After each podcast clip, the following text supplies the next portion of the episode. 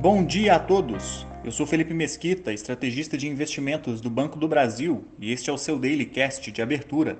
Hoje é quarta-feira, dia 20 de julho de 2022, e investidores repercutem dados atualizados de inflação pressionada na Europa, além de manutenção de taxa de juros na China. Nos Estados Unidos, os mercados acionários apresentaram as maiores altas em mais de três semanas, repercutindo balanços corporativos acima do esperado de grandes empresas. Com uma menor procura por segurança, os juros das Treasuries fecharam em alta, com os vencimentos de 2, 10 e 30 anos operando acima do patamar de 3%.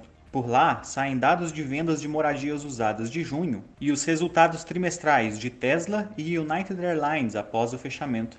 As principais bolsas asiáticas fecharam em alta, após a China manter inalteradas as taxas de juros de empréstimos de 1 e 5 anos, enquanto o mercado local aguarda também decisão de política monetária e dados setoriais do Japão amanhã.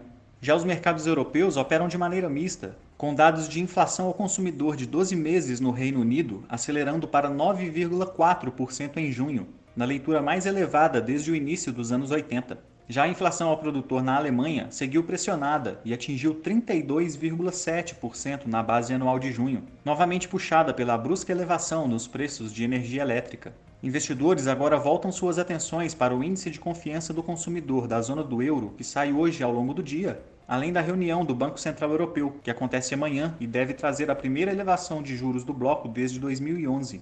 No Brasil, o dólar operou em baixa durante a maior parte do pregão, e apesar da volatilidade ao fim do dia, fechou em leve queda de 0,10% aos R$ 5,42.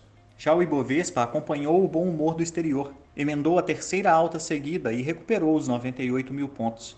No entanto, o movimento não foi aproveitado pela curva de juros, uma vez que o leilão de títulos públicos atrelados à inflação não conseguiu distribuir a totalidade da oferta, mesmo com taxas mais altas do que o que vinha sendo praticado.